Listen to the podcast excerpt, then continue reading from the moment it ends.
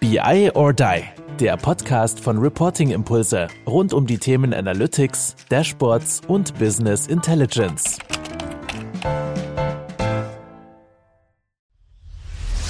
Du hörst unseren Podcast und bist Consultant. Schau doch einfach mal in unsere offenen Stellen, die wir auf biodie.com veröffentlichen und bewerb dich einfach mit Bewerbung at biodie.com.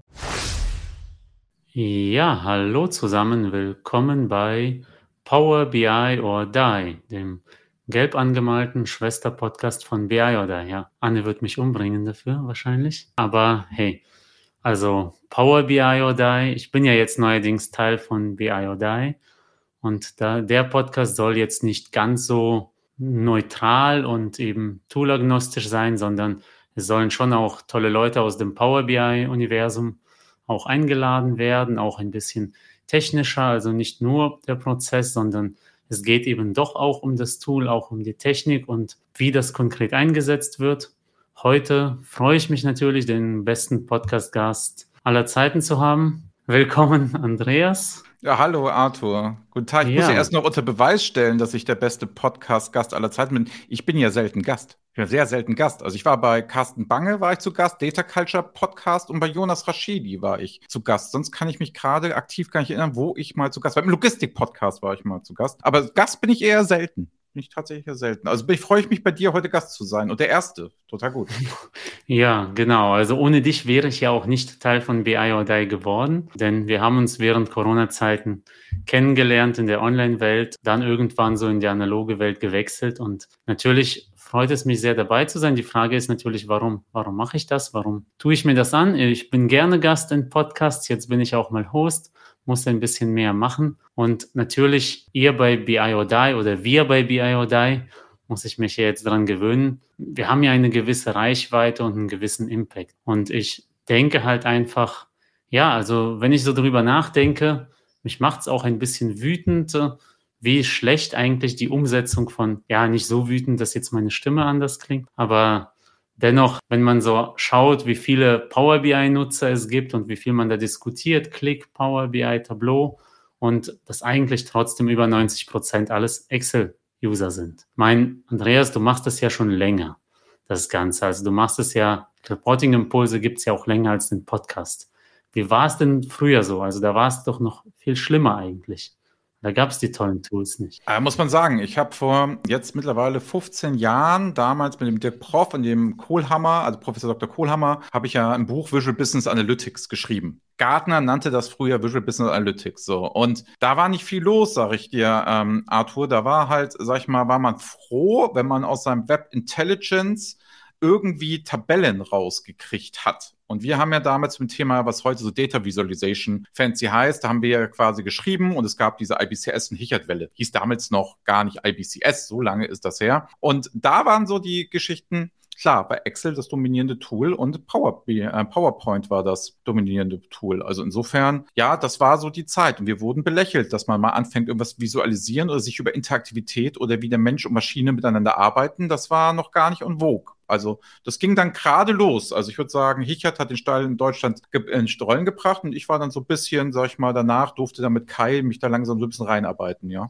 Okay, und du hast wirklich am Anfang PowerPoint-Beratung gemacht. Also wie ja. mache ich das gut? Okay. Genau, also ich komme ursprünglich, bin ich tatsächlich jemand, der extrem auch wie Kai. Kai ist extrem gut in Excel, dürfen niemanden erzählen. Und wir sind beide PowerPoint-Schule. Also ich habe früher im Kreditkartengeschäft als Berater jahrelang gearbeitet und da habe ich Slides gemacht. Ich war ein klassisches Folienhäschen, das den ganzen Tag Folien gebaut hat. Und so kam die Geschichte zu den Dashboards halt erst. Also ich bin eigentlich so Barbara Minto, falls ihr es versagt, oder Jean Zelastny, diese ganze McKinsey McKinsey-Truppe, die dann damals die Folien ausgebildet mit Storytelling. Da komme ich her. Das sind meine Ursprünge. Okay, und dann hast du irgendwann gesagt, also das geht doch nicht, dass man alles immer wieder neu irgendwie macht, sondern da sollte ein Standard her. Oder was war denn so die Motivation zu sagen, hey, ich gehe jetzt weg von diesem Storytelling, bin jetzt tatsächlich bei PowerPoint auch, ich nutze es halt jetzt zweckmäßig, aber nicht besonders. Ja. Also ich komme ja eher von der Datenschiene. Genau, also bei mir war das ähm, klassisch genau von dem, von dem PowerPoint dann hin zu den Business Intelligence Systemen und so. Und Hichert hatte damals, sage ich mal, diese Seminare gegeben und dort war ich dann, um mich fürs Buch zu informieren. Und der hat halt klassisch noch PowerPoint-Seminare gegeben. Und da habe ich dann das Best-of mit anderen zusammen auch genommen. Äh, Grüße gehen raus an Michael Schwan und so. Wir waren da so eine Christine Rümelin. Wir waren zum Beispiel ein Jahrgang, so kann man sagen, und haben zusammen da die Prüfung absolviert und haben uns gesagt, hey, das geht ja auch in Dashboards. Und dann fingen wir an, so mit Webby, Excelsior, Videos. Grüße gehen raus. Und dann, als Kai und ich Reporting Impulse gründen, da gab es schon Design Studio um diese SAP-Schiene. Und da kam dann erst Power BI auf. Also Power BI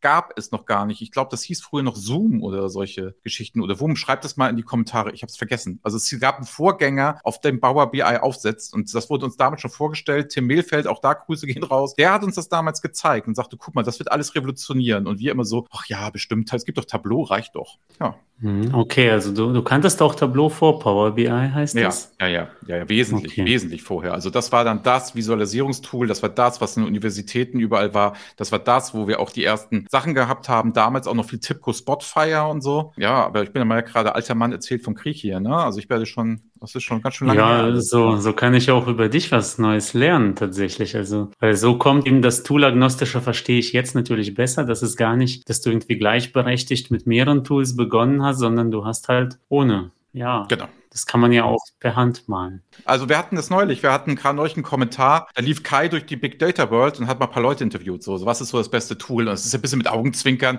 weil die Frage wird immer gestellt, der Carsten Bange hat das ja auch cool beantwortet, guckt da gerne mal rein, aber da kommt rüber, seid ihr denn gar nicht mehr, also die Leute sind ganz aufgeregt, seid ihr denn gar nicht mehr irgendwie, sag ich mal, neutral? So, habt ihr keine Neutralität mehr? Was ist denn mit Tableau? Ich weiß gar nicht, was ich darauf antworten soll, weil Tableau gehört noch immer zu meinen Lieblingstools. Ich bin damit groß geworden. Unser erstes großes Projekt damals, das Reporting Impulse ermöglicht hat, war bei der Firma Roche und die haben Tableau gerade eingeführt und da hat Kai nur auf Tableau gearbeitet. Also viele unserer Ideen, viele unserer Standards sind komplett über die Tableau-Schiene gekommen und bis heute machen sehr viele Tableau-Projekte, nur weil es gerade nicht und vogue war und es war mal eine Zeit lang extrem und vogue. Also es war das Tool der Wahl so und hat alles geschlagen. Und jetzt kriegen die Leute Schnappatmung, dass wir nicht mehr neutral sind. Leute, entspannt euch, wir waren noch nie neutral. Noch nie. Ich habe immer das, was mir am besten gefällt gemacht. Nicht keine Neutralität gehabt hier. Und das ist momentan Power BI und SAC, finde ich cool.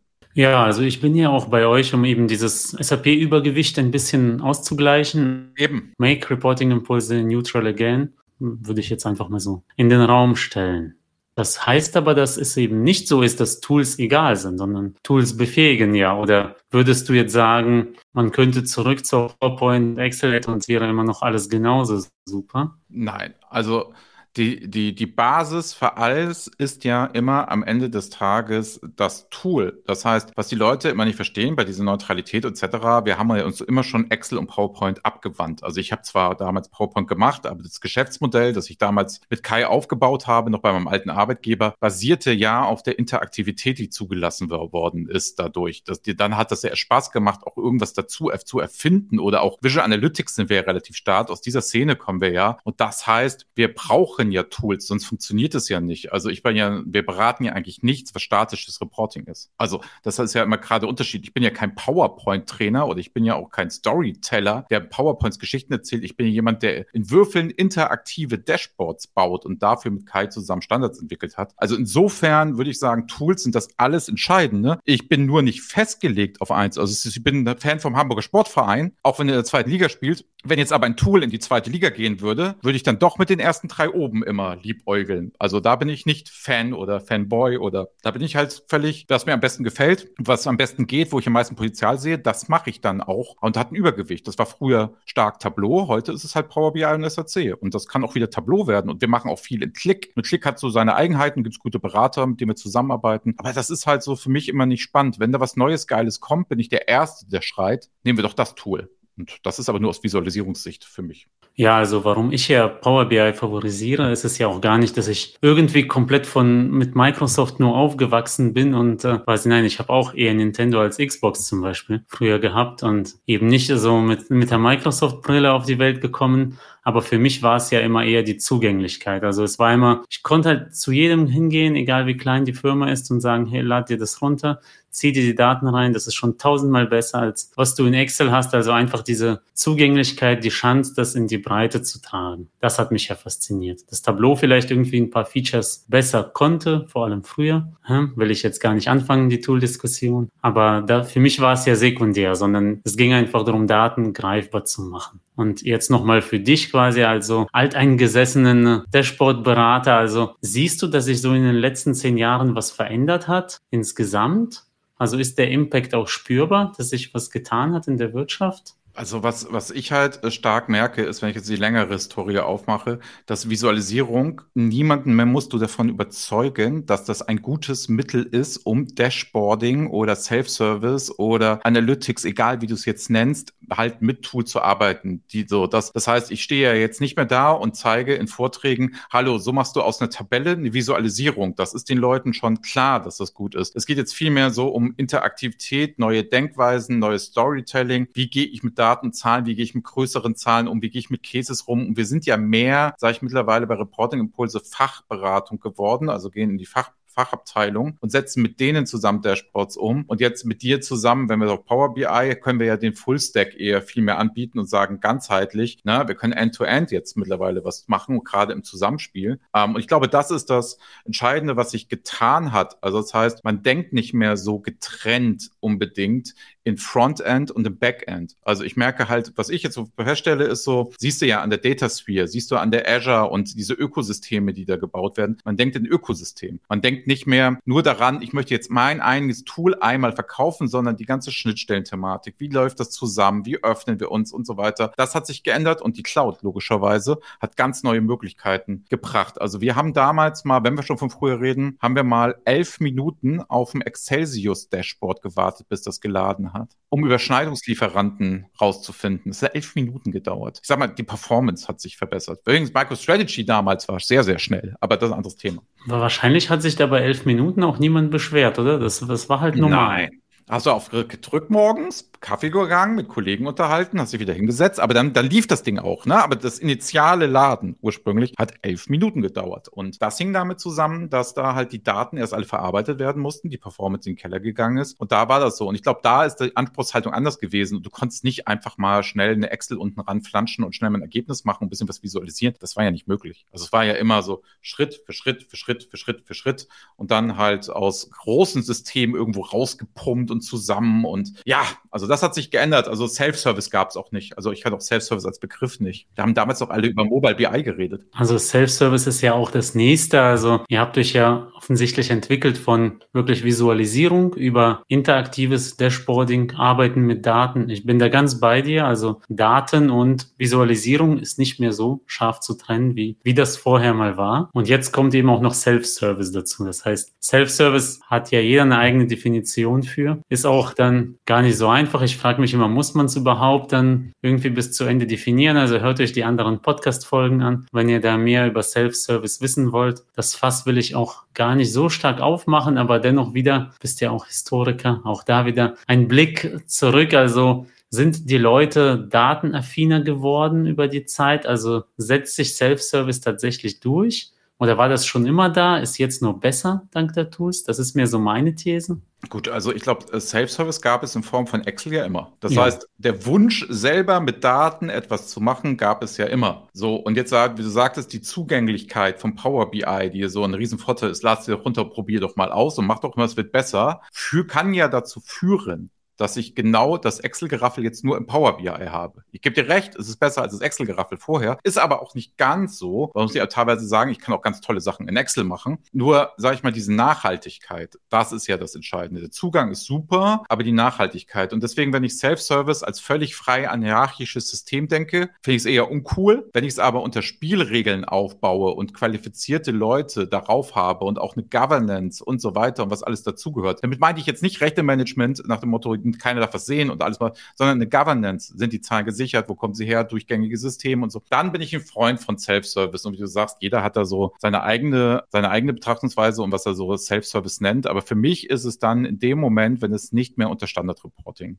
fällt. Aber gestern einen Workshop mit Kunden gehabt, haben gesagt, ja, warum gehst du nicht für 80 Prozent Standard-Reporting und den Rest lässt du 20 Prozent Self-Service? Ist doch nichts Böses daran. Muss nicht jeder jetzt Self-Service machen, wenn der Standard-Reporting doch funktioniert. Und dann ist die Tool-Frage auch wieder gar nicht so spannend, denn es ist eher eine architektonische Frage unten drunter und nicht so stark das Frontend aus meiner Sicht immer. Ja, wobei, also ich bin da bei dir. Im Grunde Excel beziehungsweise Lotus 123 irgendwann, die haben ja so die Fachabteilungen etwas befreit von, von den Großrechnern und von der kompletten Diktatur der IT. Äh, auf der anderen Seite hat es auch zu sehr viel Chaos geführt. Da gab es auch mal so die, die Access-Datenbank irgendwo auf dem File-Share. Und das ist ja analog zu dem, wenn man heute auch selber Insellösungen in Power BI machen kann. Aber es gibt eben auch die Möglichkeit, relativ niedrigschwellig das auch zu zentralisieren. Und genau da, das sehe ich ja auch als meine Aufgabe, da so ein bisschen mehr drauf zu schauen, zu gucken, dass die Leute nicht nur einen theoretischen Prozess leben und eben vielleicht irgendwo Guidelines haben, sondern dass das auch wirklich in Daten greifbar gemacht wird, dass das, was unten drunter ist, auch ja dazu passt, weil es ist immer noch wenn ich so im Fachbereich bin, ab und zu ist es dann doch irgendwie so ein Aha-Effekt. Okay, ich denke ja jetzt nicht mehr in Zellen und Tabellen, ich denke halt in diesem Würfel, von dem du immer sehr passend sprichst oder eben in Datenmodellen, was immer noch, finde ich, gar nicht so selbstverständlich ist, aber ich vermute mal, es ist besser geworden. Ich glaube, du sprichst da ja einen Punkt an. Du hast ja vorhin von der Weiterentwicklung von Reporting-Impulse als solches. Ne? Ich würde uns ja mittlerweile eher als Data Literacy, Data-Driven Agency oder irgendwas Fancies sagen. Wir sind nicht mehr so stark in die Visualisierung. Wir sind vielleicht auch gar nicht mehr so stark Self-Service und Dashboarding. Wir sind als Reporting-Impulse vielleicht mittlerweile mehr so Grundkompetenz Data Literacy. Also genau, was du sagst. Denk mal in Datenmodellen, also Datenkompetenz als solches aufbauen. Fachabteilung denkt das größer. Nimm die IT mit. Deswegen hatte ich auch gerade Governance gesagt. Und ich glaube, wir entwickeln uns gerade mit unserer kleinen Reporting-Impulse-Einheit als Boutique-Beratung viel stärker in dieses Impulsgeschäft der, wie soll ich sagen, Strategie, Data Strategy, Data Literacy, Data-Driven Agency, gefällt mir gerade ganz gut. Oder solche Sachen. Also ich sag mal eher die Befähigung, Leute dazu zu kriegen, mit Daten zu arbeiten und nicht mehr dieses eingeschränkte, nur die Dashboard-Sicht, sondern halt auch die Analytics-Sicht, die Ad-Hoc-Sicht, die Governance-Sicht, die Strategiesicht, aber immer noch mal als Impulsgeber und nicht als wir machen drei Jahre bei dir ein Projekt. Das ist, das wird immer bleiben. Die Methodik wird immer bleiben. Hm. Ja, deswegen unter anderem bin ich ja auch bei euch, weil ich auch selber daran glaube, 100 Prozent irgendwo Sachen outzusourcen, das funktioniert nicht. Das ist Faulheit, das ist auch Weigerung, sich selber mit Daten zu beschäftigen, sondern es muss immer Hand in Hand gehen. Externes Know-how ist wichtig und gut. Natürlich glauben wir alle an Beratung, aber man muss schon auch intern ein bisschen was tun. Sonst wird das nichts. Sonst stellt man sich da was hin und dann, man kann sich auch ein Auto mit Fahrer kaufen, ja, aber irgendwie selbst ist man dann auch komplett abhängig davon und versteht davon nicht. Und Daten sind essentiell heutzutage. Ja, ich bin, wir sind jetzt mal gerade im Griff, wo wir viel arbeiten, so der Datenführerschein und solche, solche Geschichten. Ab wann hast du den denn eigentlich erreicht? Also wie kann ich messbar machen im Reifegrad einer Organisation? Wie weit ist es denn, damit vielleicht alle Leute einen Führerschein haben und auch mal zu definieren, wer braucht überhaupt einen Führerschein? Genau wie du sagst, es gibt ja vielleicht auch Öffis, wo gleich 100 Leute auf einen Schlag abgefrühstückt werden mit einer Sache, wo es gar kein Self-Service mehr benötigt und so weiter. Das heißt, für mich ist dieses Bild der Datenbefähigung, das ist das Entscheidende und ich glaube, dass da Power BI einen riesen Schritt nach vorne geht, weil halt einfach die Community so extrem stark ist. Ich würde ja auch immer ein Tool davon auswählen, wie stark deren Community ist. Das bedeutet, welche Berater kriege ich dafür? Wie qualifiziert sind die? Was stellt Microsoft selber zur Verfügung? Wie komme ich an Wissen? Und das ist ja abartig. Also wenn du jetzt hier den Podcast kaperst mit Power BI oder ist das ja schon ein starkes, wie soll ich sagen, ein starkes Zeichen, dass die Community ja relativ stark ist und wir auch sagen, das ist hier relevant für die 50.000 Abonnenten, die das sonst generisch hören. Also insofern würde ich sagen, Power BI, das machen die halt hervorragend oder die Community macht es hervorragend. Ich habe ja immer genug Leute, die ich anrufen könnte und sagen könnte, hey, könnt ihr uns mal helfen? Mittlerweile ist ja jetzt jemand, der auch mein Kollege, den ich anrufen kann und sagen kann, könnt ihr uns helfen? Das ist natürlich noch, noch schöner. Ja, also ich hoffe, dass die Zuhörer bisher auch das schon wahrgenommen haben, dass es jetzt nicht nur irgendwie platte Werbung ist und wir jetzt komplett von Microsoft hier gesponsert werden, sondern nein, es ist Power BI ist eben ein Tool, wo ich gerne einfach zeigen möchte, warum befähigt das denn die Leute?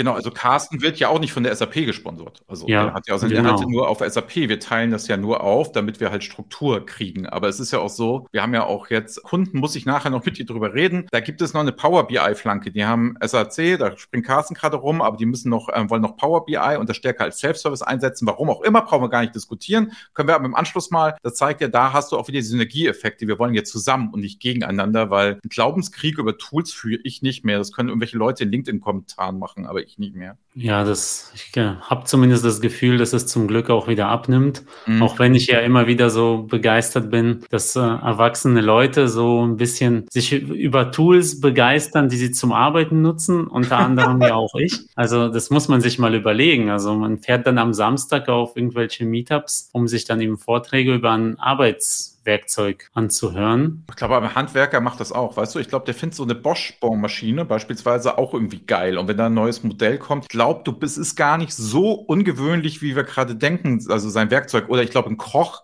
mit einem Messer. Ich vergleiche, ich vergleiche uns ja immer Ja, alle okay. gern mit dem Restaurant so. Und weil wir ja nicht, wir sind ja kein Großkonzern, wir sind ja eher so ein kleiner Betrieb, so ein Restaurant, ne?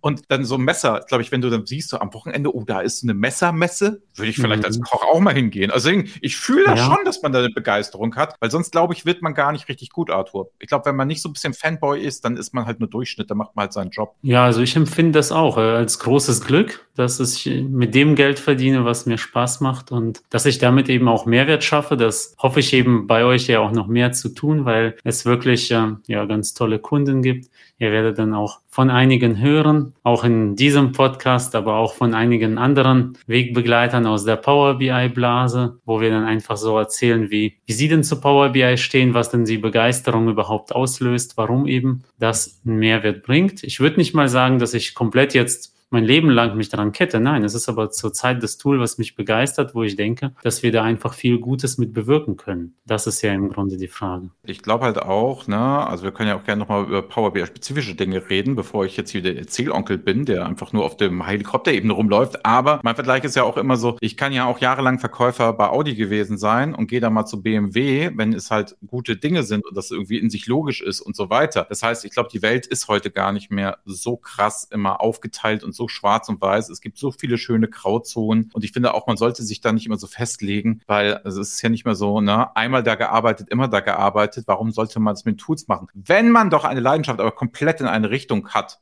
dann ja ruhig weitermachen, spricht ja nichts dagegen, aber nicht dieses dogmatische, also ich denke mal so, wenn du jetzt eine Tableau-Firma momentan hast, machst du auch noch immer gute Geschäfte, bist aber jetzt momentan nicht so on vogue, aber musst du halt mit leben, ist doch okay. Ja, wie gesagt, auch das, äh, in meiner Jugend war dann Nintendo 64 auch nicht so cool wie PlayStation. Mochte ich trotzdem lieber. Ist halt dann auch so. Da muss man durch, durch solche Tiefs. Ja, aber bevor ich dich dann hier entlasse und äh, wir so ein bisschen in der Schwebe sind, äh, würde ich mal tatsächlich auch sagen, okay, was sind denn so deine Top 3 Features von, nicht Features, sondern Eigenschaften von Power BI, warum das eben ein tolles Werkzeug ist für das, was wir machen. Ja, also ich glaube, also erstmal, ich kann es ja nur wirklich aus Frontend, Frontend, Frontend. Ich kann es hier nicht mit DAX oder so argumentieren. Ne? Also das, das, das waren ja immer so, das haben ja Kai und ich immer gesagt, das konnten wir nicht für jedes Tool aufarbeiten und so. Wobei wir aber im Power BI tatsächlich am tiefsten technisch kommen. Das ist ganz witzig. Also Kai und ich kommen da am tiefsten technisch. Aber ich sag mal, wenn es die, um die Features geht. Ne? Erstmal dieses Feature, wenn du irgendwo drauf drückst, Teil vom Ganzen. Also,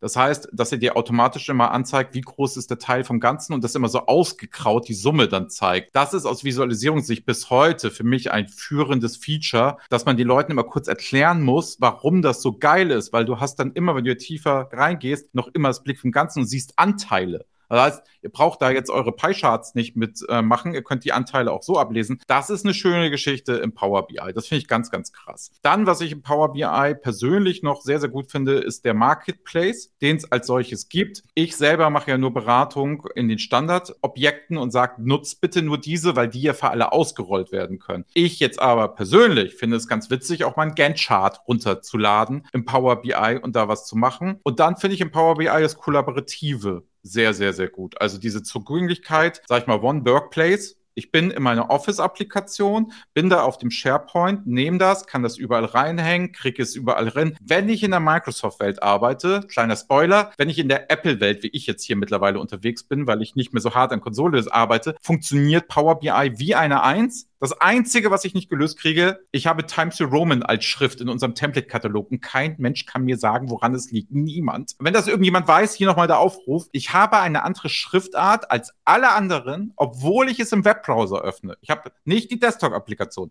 Im Webbrowser mache ich, egal welcher Webbrowser, und das passiert mir immer. Das passiert mir auf dem iPhone. Da ist es allerdings die App und es passiert mir dort. Es ist nur bei mir so. Bei anderen Apple-Usern ist das nicht so. Bei allen anderen, bevor ihr fragt, auch nicht. Und es ist, es ist reproduzierbar. Ich kann euch Screenshots zeigen, ich kann es machen. Es hat sich bei mir nicht geändert. Aber Präsentationen über Power BI kann ich nicht halten, Arthur, mit meinem iMac hier. Okay, nur auf Apple-Geräten. Wenn du es Nur irgendwo anders Apple-Geräten. Wenn ich jetzt okay. meinen PC, wenn ich jetzt hier meinen PC nehme und aufmache und mache einen Template-Katalog auf, ist überhaupt kein, gar kein Problem. Es ist aber, es ist aber auch nicht auf meinem i, ähm, nee, wie heißen die Dinger denn? Die flachen iBooks. Nee, heißen die iBooks? iMac, nee, die kleinen, also egal. Da habe ich, da habe ich so ein rosanes Ding. Das ist so, ihr merkt schon, ich bin technisch sehr affin, was das gerade angeht. Aber das ist so, das, das, aber sonst ist halt Microsoft für mich die, die Tool der Wahl. Aber du kannst mich mal fragen, was ich ja eher doof finde. Das finde ich halt viel besser. Es gibt bei Microsoft nämlich etwas, was mich abartig nervt im Power BI von der Menüführung. Okay, dann leg mal los. Wenn du die rechte Maustaste für den Absprung wählen musst, also bedeutet, du hast ja die verschiedenen Registerkarten und willst den Grill down. Ich finde die Filterübergabe wiederum sehr stark, dass du das halt machen kannst, aber dass du halt nicht mit der, mit der linken Maustaste wie gewohnt, wenn du drauf drückst, halt direkt abspringen kannst, sondern dass es halt immer die rechte ist, wo du in die einzelnen Registrierkarten. Dass das irgendwie anders geht, weiß ich, aber für uns in dem Standard, in der Umsetzung, dass es für alle Tools toolagnostisch ist, ist es so schade, weil nur im Power BI ist es die rechte Maustaste und sag ich mal, das erklärt man den Leuten einmal, dann können die das und kennen das gar nicht anders. Ist nicht schlimm. Nur mich persönlich als Profi macht es halt einfach wahnsinnig. Und kleine Anekdote noch. Ich habe schon Power BI, äh, Power BI Seminare bei Bertelsmann gegeben, wie man visualisiert, wie man es macht. Also wirklich hands-on Toolschulung, wo ich heute sage, es geht nicht. Acht Stunden lang, zwei Tage,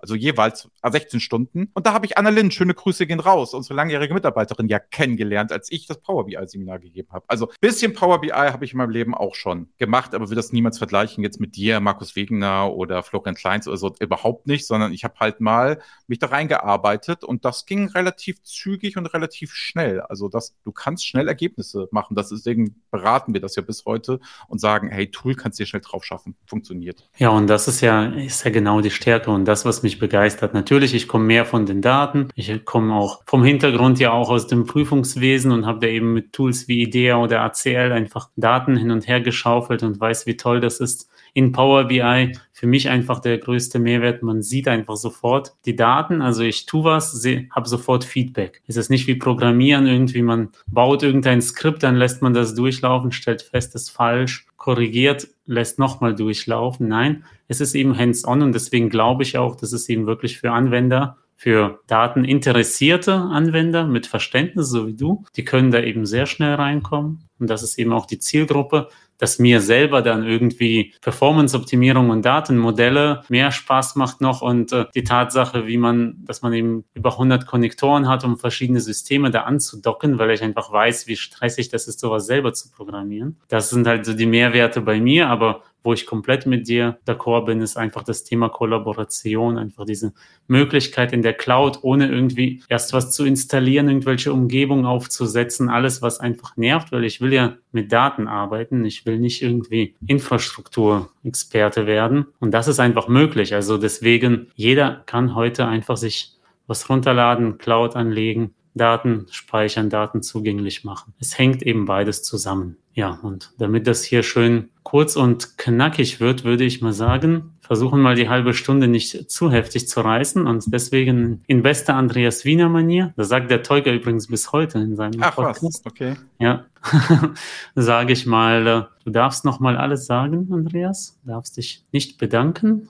Das, dabei bleiben wir. Ja, ich bedanke mich bei dir, dass du da bist. Aber nochmal, du darfst hemmungslos Werbung machen für uns. Ja, dann mache ich das doch. Dann mache ich das doch. Also, dann mache ich aber hemmungslos Werbung für den Power BI oder Die Podcast, den du jetzt hostest. Na, ich, ich denke, das wird hier das Portfolio nochmal extrem erweitern. Ich war ja jetzt, sage ich mal, eben der alte Mann erzählt vom Krieg, bisschen mehr Laberababer. Wir werden hier demnächst ja viel mehr Deep Dive gehen. Also, ich werde das regelmäßig anhören, einfach aus dem Grund, weil ich mir hoffe, dass wir hier doch die beste Podcast-Quelle zu Power BI werden, wo wir halt sagen können, hey, Da steckt Substanz drin, da gehen wir ganz, ganz tief. Hier wird es auch viel Techie-Talk geben, hatten wir mal überlegt, ne? dass du auch sagst, du willst tiefer rein, weil das würde mir auch so Spaß machen, dann mal halt was zu lernen und nicht nur als Moderator immer blöd zu fragen, sondern als Zuhörer das aufzunehmen und zu konsumieren. Deswegen glaube ich, unterstützt das mal, hört hier rein, machen das. Wir haben gesagt, wir lassen das innerhalb des Formates so. Wenn Carsten Blöcker irgendwann auch mal Bock hat oder Zeit hat, vielmehr, so muss man vielleicht sagen, Bock hätte er wahrscheinlich, könnten wir auch nochmal mit der SAP was überlegen. Aber erstmal haben wir jetzt Arthur ja auch geholt, weil er mit mir zusammen Kai ganz viel Öffentlichkeitsarbeit machen möchte. Wir möchten ganz viel Marketing machen. Wir möchten in die Themen rein. Wir möchten diese Sachen und das soll hier die Plattform werden. Und wir würden uns freuen, wenn natürlich die Microsoft, die hat ja schon gesagt, sie wird das Projekt hier unterstützen oder wenn Partnerunternehmen, die wir ja alle kennen und so weiter, hier gerne mal vorbeischauen und das machen. Würde mich persönlich sehr, sehr freuen. Und ansonsten bleibt mir nur zu sagen, Arthur, ich bin sehr stolz, dass du hier Teil von BI or Die bist. Ich bin sehr stolz, dass du hier das moderierst und ich möchte mich wirklich ernsthaft bei dir bedanken, dass du mich als ersten Gast eingeladen hast. Hat mir ein bisschen geschmeichelt. Ganz ernsthaft. Habe mich gefreut. In dem Sinne, lieben, lieben Dank. Danke dir. Sagen wir noch Tschüss, ja, ne? Wir sagen noch Tschüss. Ja, ja, denke schon, ne? Dann, tschüss. Ja, bis zum nächsten Mal.